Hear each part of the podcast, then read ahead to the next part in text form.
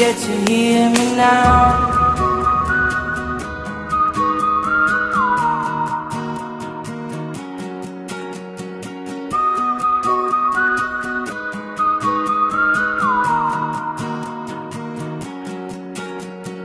know you get stronger when you get older.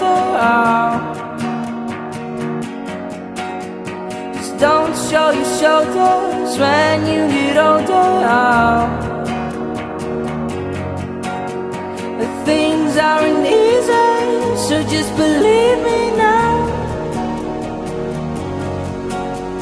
If you don't keep it cool now, you never make the sound. All the lights will guide the way. If you get to hear me now, all the fears you get to hear me now.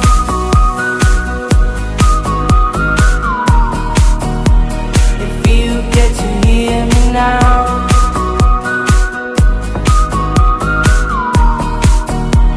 If you get to hear me now.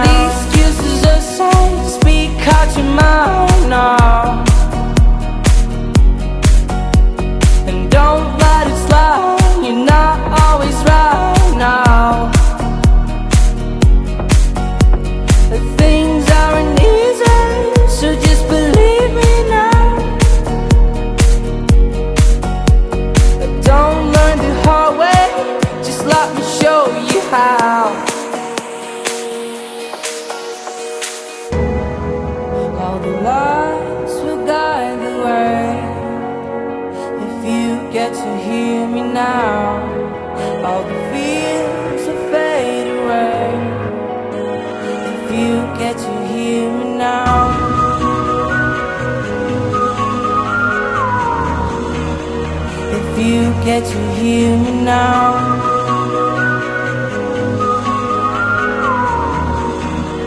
If you get to hear me now.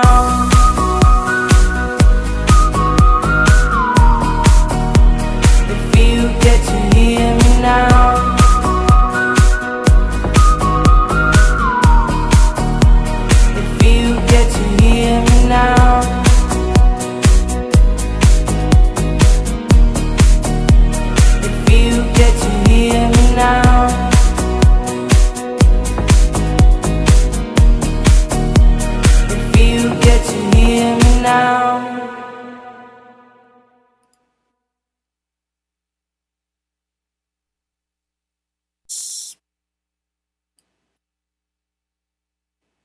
Buenas noches a todos. Que hablaba y con el micrófono cerrado. Ay, bueno. Buenas noches a todos. Son las 8 y 37 de la noche de hoy, viernes 19 de marzo del año 2020. Del año 2021. Tengo que 2020, 2021. Mi nombre es John Torres y este es el resumen de las noticias económicas del día de hoy. Quiero saludar a los que me escuchan en vivo en este momento en Radio Dato Economía, a los que escuchan el podcast en Spotify, en Apple Podcast y en YouTube. Bueno, viernes y comenzamos con musiquita un poco, un poco de viernes, un poco de, pop o electrónico un poco más, más suave, como quieran denominarlo. Estamos escuchando a Hear Me Now. Esta es una canción del año 2016 eh, ta, ta, ta, es del DJ Alok, Bruno Martini y Siva. Entonces estamos escuchando Hear Me Now. Bueno, entonces vamos a comenzar con el resumen de noticias económicas del día de hoy. Vamos a ver eh, cómo nos va con este resumen, porque ayer fue larguito y no me gusta que sea tan largo, porque yo sé, yo creo que a la gente los podcasts muy largos como que no les gusta mucho, creería yo, pero hay veces que sí es necesario. Bueno, vamos a comenzar con la reunión entre China y Estados Unidos que está llevándose o se llevó a cabo en Alaska. Ayer vimos, escuchamos que las cosas estaban un poco complicadas. Eh, eh, bueno, pues le, se reportó, parte de Estados Unidos se reportó que no hubo ningún avance de las conversaciones del día de hoy, que van a continuar eh, avanzando en las comunicaciones con China. Estados Unidos sabe y entiende que la relación con China es algo de mucha es que es muy competitivo para colocarlo en estos términos. Pero entonces, eh, poca cosa más. Entonces, nada que, no hubo ningún avance importante. Entonces queda ahí la situación. Eh, que bueno, que ayer comenzó un poco subida de tono por parte de China. Bueno, de Asia dejamos ahí, vamos a pasar a Europa de Europa, bueno, tres cositas de Europa.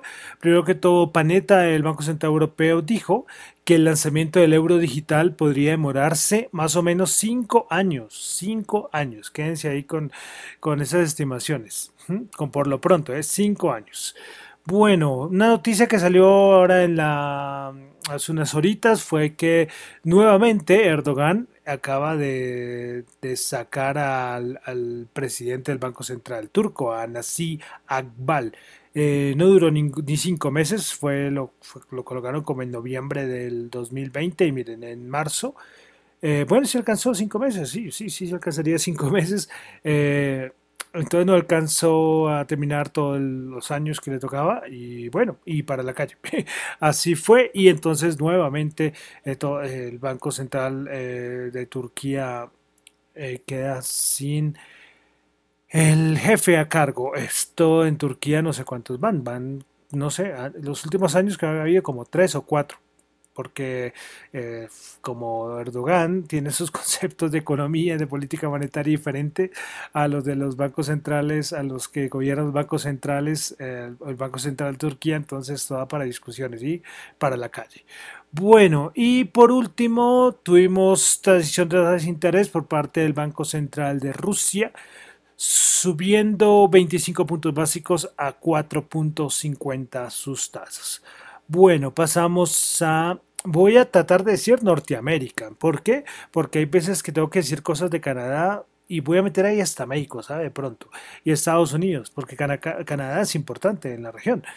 Pues bueno, hoy tuvimos dato en Canadá de ventas minoristas del mes de febrero. Se estimaba una caída del 3% y se tuvo una caída del 1.1%. Bueno, ahora sí entramos a Estados Unidos. Tuvimos ya, empezan a volver a aparecer y hablar los representantes de la Reserva Federal que habían estado callados porque eh, ellos tienen que cumplir con una ley de silencio en que no pueden hablar días antes de la decisión de tasas por parte de la Reserva Federal. Entonces, como ya terminó, eso fue el día ayer, hoy volvieron a hablar, hoy el primero que habló fue Barkin de la Fed de Richmond, pues Barkin de la Fed de Richmond dijo que un aumento de los rendimientos de los bonos es debido al optimismo de la economía, eh, que la Reserva Federal ve que la temporada del verano a mitad de año será una temporada muy fuerte y que con esto eh, la demanda se disparará.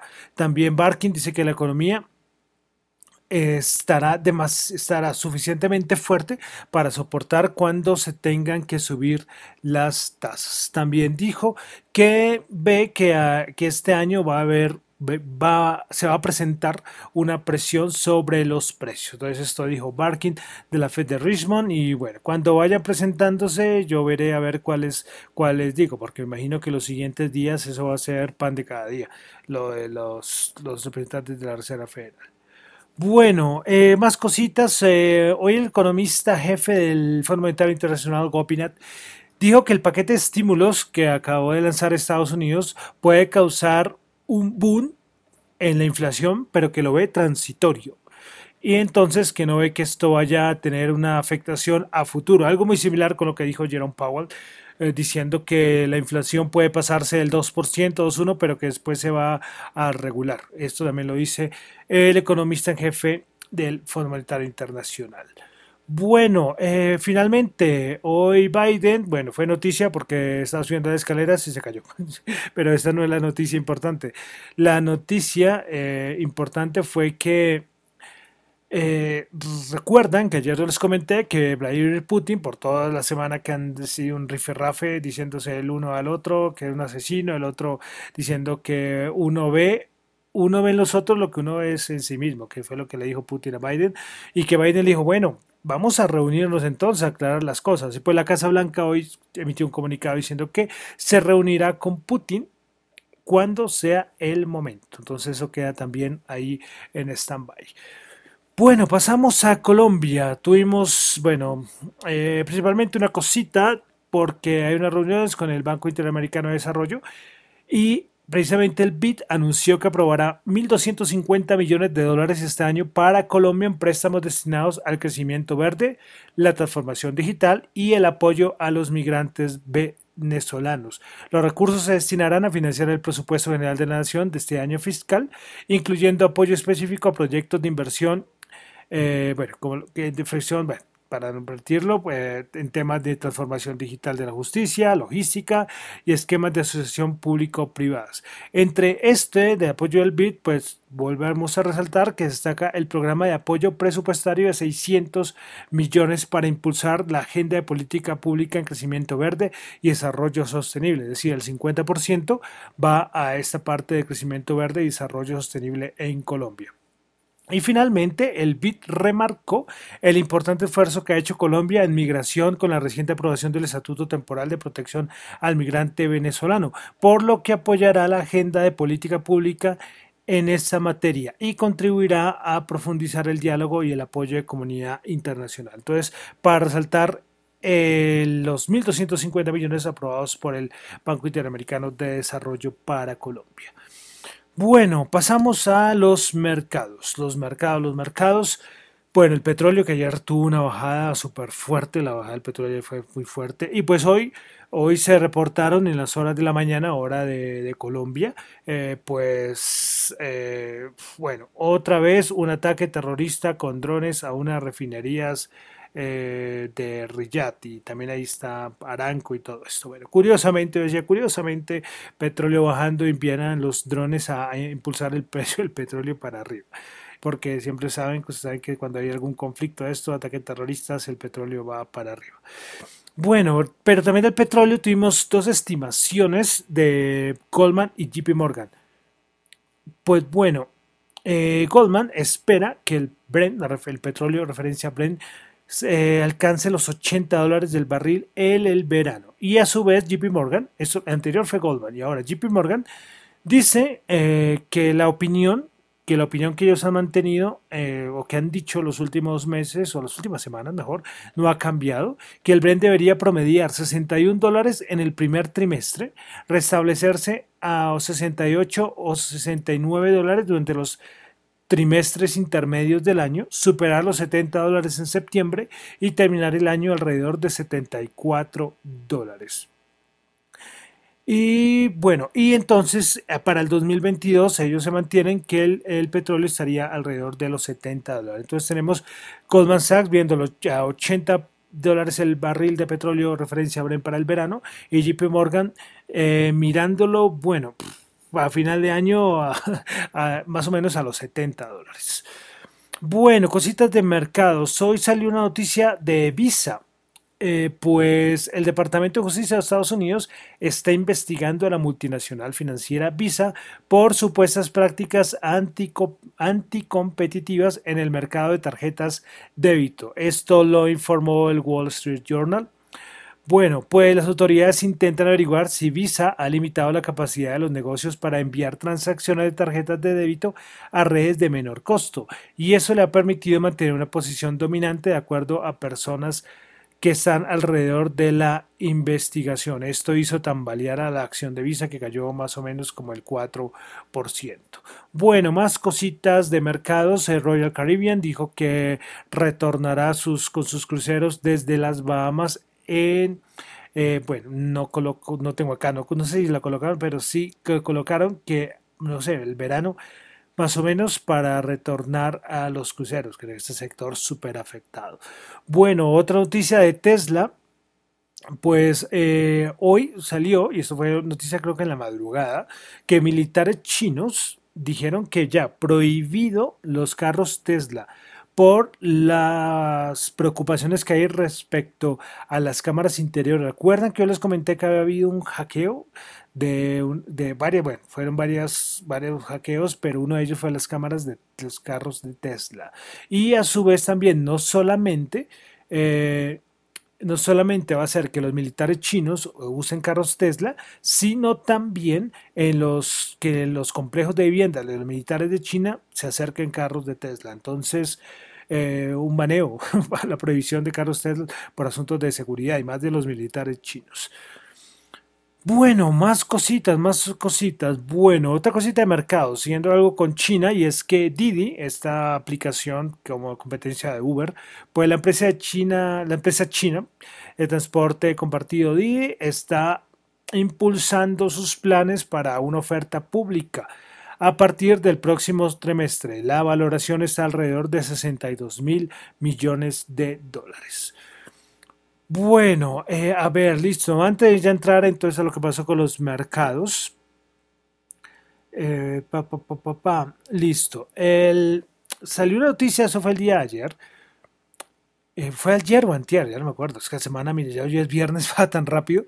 Pues es que el Ministerio de Hacienda y Crédito Público presentó el proyecto de ley que reforma el sistema de pagos y el mercado de capitales. Un documento bastante, bueno, más o menos largo. Bueno, el documento se establece eh, varias cosas, pero voy a resaltar que establece que las actuales comisionistas de bolsa pasarán a llamarse sociedades de inversión y con esto también se asignan nuevas funciones. Las firmas que pasarían a llamarse sociedades de inversión tendrían la facultad de realizar intermediaciones en el mercado de valores, además de tener como operación exclusiva la realización de contrato de comisión para la compra y venta de títulos. Bueno, esto es como digo, solamente voy, a nombrar esto, ya los que estén más interesados pueden leer el documento, hay un montón de cosas, de verdad que es mucho. Hay, uno, hay un aspecto que me causó curiosidad, es que decía que las comisionistas no pueden tener una posición propia en acciones, o bueno, ya no serán comisionistas de bolsa, recuerden que ahora se llamarán sociedades de inversión, bueno, pero esto después dijeron que no, que era falso, bueno, esto es como el proyecto, ¿no? Es un proyecto de ley, entonces hay muchos, para, muchos puntos para analizar, para que lo tengan en cuenta. Listo, entonces ahora sí vamos a pasar a los mercados. Último día de la semana, después del día de ayer que habló Jerome Powell, que el mercado empezó, terminó más o menos con unas subidas y yo les había dicho que el mercado pues que como que estaba esperando lo peor y no esperando lo peor, sino que eh, bueno, no es que esperara lo peor, voy a centrar mis ideas para no cometer errores el mercado sabía que Jerome Powell y todos estos esta semana no iban a hacer nada, entonces como que ya bajadas. Y cuando terminó, pues subidas. ¿Qué pasó? El problema es que hubo algo que yo no nombré, es que sinceramente las cosas tan técnicas no, no, hay que no creo que sean necesarias y es que hoy era día de vencimientos de derivados y siempre el 90% de las veces eh, cuando hay vencimiento de derivados hay subidas y se mantienen subidas, se mantienen subidas y cuando viene el vencimiento del derivado, ustedes pueden ver los gráficos tanto en el DAX alemán, el IBEX España, el SP500 de Estados Unidos. Cuando hay estos vencimientos, cuando llega el vencimiento, ¡pum! Ahí sí se cae todo. Ocurre el vencimiento y ahí sí para abajo. Entonces, bueno, había mucha sorpresa porque decían, hombre, pero ¿cómo así? Si normalmente siempre las manos fuertes del mercado mantienen el mercado alcista hasta el día del vencimiento de, de, derivados. Bueno, le dicen la hora bruja, pero no voy a entrar con eso, no voy a decir vencimiento de derivados. Bueno, pues ayer fue sorpresa porque ayer fue caídas de cierta manera importantes. Eh, listo, entonces, ¿qué pasó? Llegó el día de hoy.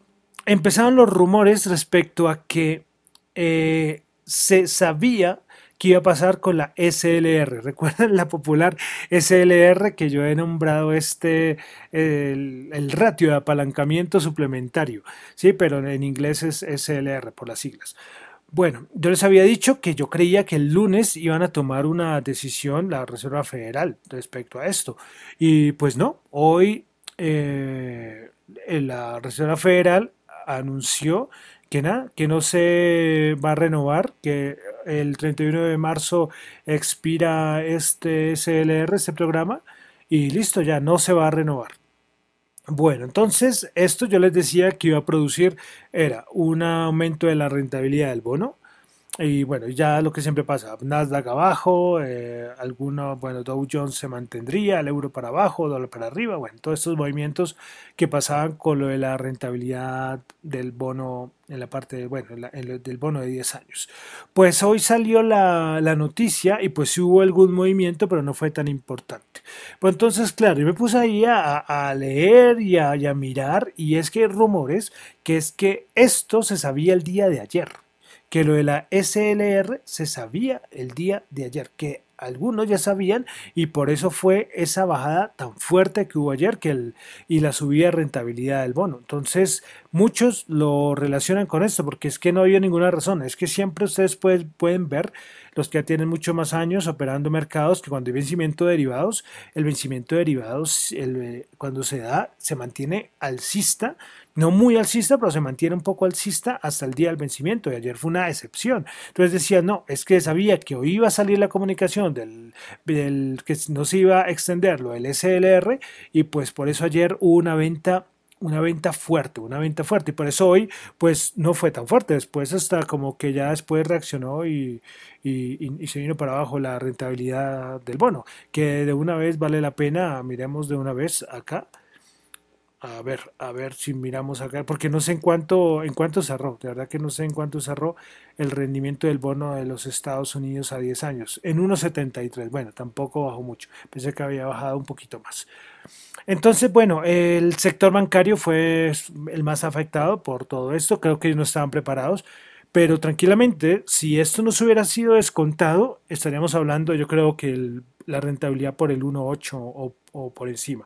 Entonces creo que esto tiene mucho sentido, tiene mucho sentido eh, lo, que pasó el día de ayer y relacionado que la, que la información se dio hoy, lo del SLR. Entonces era para, para comentarlo, eh, me parecía muy importante porque esto determina, se saben que lo de la rentabilidad del bono ha movido mercado las últimas semanas. Bueno, entonces antes de entrar a los índices, eh, hoy Bank of America sacó, bueno, ellos siempre sacan lo del Bull and Bear, que se sabe que siempre me gusta darle como importancia. Hoy precisamente estaba en 72, subió a 73, no, no ha variado mucho las últimas semanas. Pero también hoy, respecto al rendimiento del bono de tesoro a los 10 años, el Banco of America dice que el objetivo de fin de año sobre el rendimiento del, bono del tesoro a 10 años se ubicaría entre 1,75 y 2,15%. Entonces, casi en donde está. Yo siempre les he dicho, vamos a ver cuando llega el 2%, en qué contexto van a aparecer los mercados, ¿sí? ¿Qué va a pasar con los mercados? Ya lo del SR, listo, ya descartado. Entonces ya la otra semana ya vamos a, ya no hay vencimiento de derivados, ya no hay Reserva Federal, no hay, o sea, Jerome Powell va a hablar tres veces la otra semana, pero eh, ya no hay decisión de tomas de tasa, ya lo de la SLR ya está. Vamos a ver qué va a pasar con el mercado, va a ser muy, pero muy interesante. Y bueno, bueno, también el BOFA también da su objetivo de rendimiento de bonos del gobierno alemán. Una vez lo, lo coloco, de, lo, ubica entre 0, menos 0,25 y menos 0,40%. Porque es que es muy importante ver toda la renta fija de los países, ¿no? Todos, todos. El otro día cuando yo les dije que me enteré cuando la Australia me pareció que estaba subiendo, fue que vi la de Estados Unidos y también estaba subiendo. Es que hay una como una relación y más estas grandes economías. Entonces quería contextualizarles porque fue una semanita con él todos mirando al bendito bono, que es el que está determinando los movimientos del, del mercado. Es muy importante. Listo, entonces ya después de esto, ahora sí vamos a pasar rápidamente a el Nasdaq 100, a los índices. El Nasdaq 100 el día de hoy subió 77.06%, 12.866. Principales ganadoras tuvimos a Facebook, 4.1%. Hubo noticia de Facebook sinceramente leí por encima, ¿verdad? Es que yo, por ejemplo, Facebook en portafolio no, lo, nunca lo he tenido, o sea, no, no sé, no, a mí no me gusta Facebook. De todas estas funk, Facebook es la que menos miro, les soy sincero. Pero ahí pueden revisar. Una noticia importante, pero la miré muy por encima que unas políticas de Apple que le van a afectar a Facebook, bueno, algo así, pero verdad que no, le, no quiero empezar acá a a decir cosas que no son, entonces les dejo ahí por si acaso que lean. Bueno, entonces Facebook aumentó el 4.1%, NetDays eh, 3.8% y Zoom Video 3.1%. Principales perdedoras, Baidu menos 2,7%, Booking Holdings menos 2,5% y Copart menos 2,2%. Pasamos ahora al SP500, el SP500 bajó dos punticos, menos 0,06%, 3.913 puntos. Principales ganadores en el día de hoy en el SP500 hicimos a FedEx, recuerden que FedEx reportó ayer, 6,1%, Occidental Petroleum 5,5%, Dollar General Corp 5%, principales perdedoras Visa menos 6,2%, recuerden que es la afectó mucho, pensé que había bajado como el 4,5%, bajo el 6,2%, Chubb Limited menos 5,2% y Travelers Company menos 4,8%. Pasamos al Dow Jones, que hoy bajó 234 puntos, menos 0,7%, 32.627. Principales ganadoras, Home Depot 2.1%, Walmart 1.3%, United Health 0.9%. Principales perdedoras tuvimos a Visa menos 6.2%, Travelers Companies menos 4.8% y Nike menos 3.9%. Recuerden que ayer también reportó Nike. Vamos a la Bolsa de Valores de Colombia. El Colca bajó un punto, menos 0%, nada, 1324. Principales ganadoras tuvimos a Nutresa 7,4%, Corficol Ordinaria 2,8%, con concreto 1%. Principales perdedoras, Grupo Argos menos 4,2%, Preferencial Grupo Sura menos 3,6% y Semargos menos 3,3%. El petróleo, WTI 61.4 subió 2.1, Brent 74.5 subió 1.0, recuperándose un poquito de la, de la bajada de ayer, que de verdad que yo no, yo de verdad no le bajé el petróleo, pues siempre he dicho, no sé, tipo lo del COVID y todo eso. Ah, bueno, se me olvidaba un, paréntesis respecto al COVID, la vacuna AstraZeneca, pues que ya recuerden que ayer la autoridad eh, europea dijo que no, que eran más los beneficios que los riesgos que traía la vacuna. Eh, hoy el, el, ministro Johnson en el Reino Unido salió ahí aplicándose su dosis para generar confianza. Y aquí en Colombia, que también van a llegar varias, eh, bueno, esperen que me, que me suena esto acá, que me suena y no sé por qué. Bueno, eh, entonces que le decía que aquí en Colombia también el presidente Iván Duque dijo que cuando llegue la AstraZeneca él se la va a aplicar.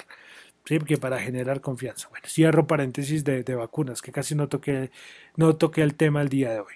Bueno, eh, pasamos al oro. El oro, el oro, 1743, subió 10 eh, dólares la onza, Bitcoin 58.354, subió a 4, subió 460 dólares. Vamos a mirar cómo cierra este viernes. Eh, a ver, vamos a mirar, está en 58.661, entonces eh, sí, como 250 dólares más arriba del precio que había visto. Y para finalizar, para este fin de semana y para el puente, se me olvidaba que es puente. Dólar 3.553 bajó 16 pesos. Entonces, esa será la tasa alternativa para el fin de semana. Y tenemos puente aquí en Colombia. ¿Pueden creer qué, qué desastre? ¿Verdad? Qué desastre. Yo, verdad, lo de los, eh, de los puentes festivos, de verdad que a mí se me, se me escapa, pero sí es puente, ¿no? Eh, vamos a, mirar acá, eh, que no quiero decir que sea puente, a ver si me, lo, si me lo muestra acá, estoy mirando, creo que sí que seguro, porque tengo un familiar que me ha dicho que es puente, sí, el 22 de marzo es puente, entonces creo que haré podcast, creo que haré podcast en que Estados Unidos y el resto del mercado estará moviéndose, aquí en Colombia no, pero creo que como siempre, que siempre haré, haré el podcast y haré el programa.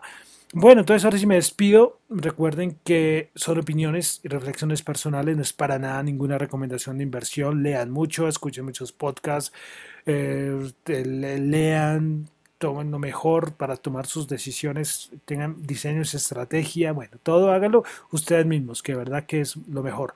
Bueno, y me despido, mi nombre es John Torre, me encuentran en Twitter en la cuenta arroba John Chuy, en la cuenta arroba Dato Economía. Muchísimas gracias.